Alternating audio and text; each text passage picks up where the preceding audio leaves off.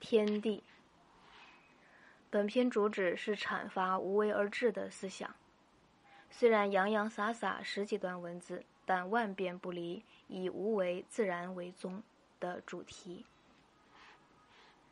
机心巧治，天下大乱。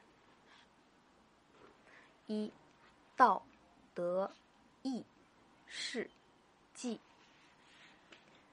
技巧的技。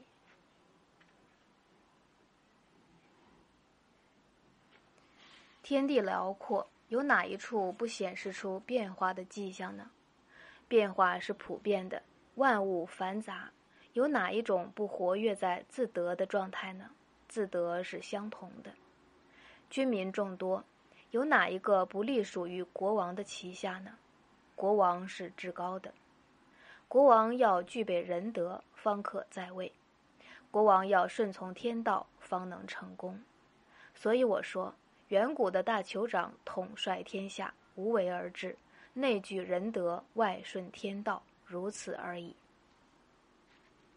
顺从天道就是坚持道的观点，舆论的倾向歪斜了，用道的观点去纠正；君臣的关系混淆了，用道的观点去澄清；政府的功能阻滞了，用道的观点去理顺。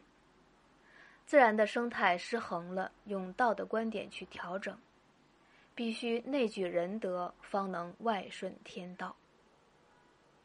所以，贯通宇宙的是道，贯通社会的是德，贯通万物的是义。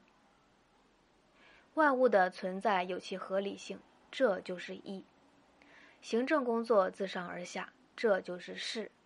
工作能力有所专长，这就是技；技复利于事，事取决于义，义受辖于德，德符合于道，道通行于宇宙间一切事物之中。所以我还要说，远古的大酋长照料天下，注重修德学道，他们自己廉洁无欲，所以百姓自给自足。他们自己潇洒无事，所以万物自盛自衰；他们自己沉静无华，所以社会自守自稳。我理出头绪，该这样说：国王无力，大道归一；万事顺利，天下安谧；国王无欲，大德完善，百姓恬淡。鬼神称赞，无欲而天下足，无为而万物化，渊静而百姓定。即曰：通于一而万事毕，无心得而鬼神服。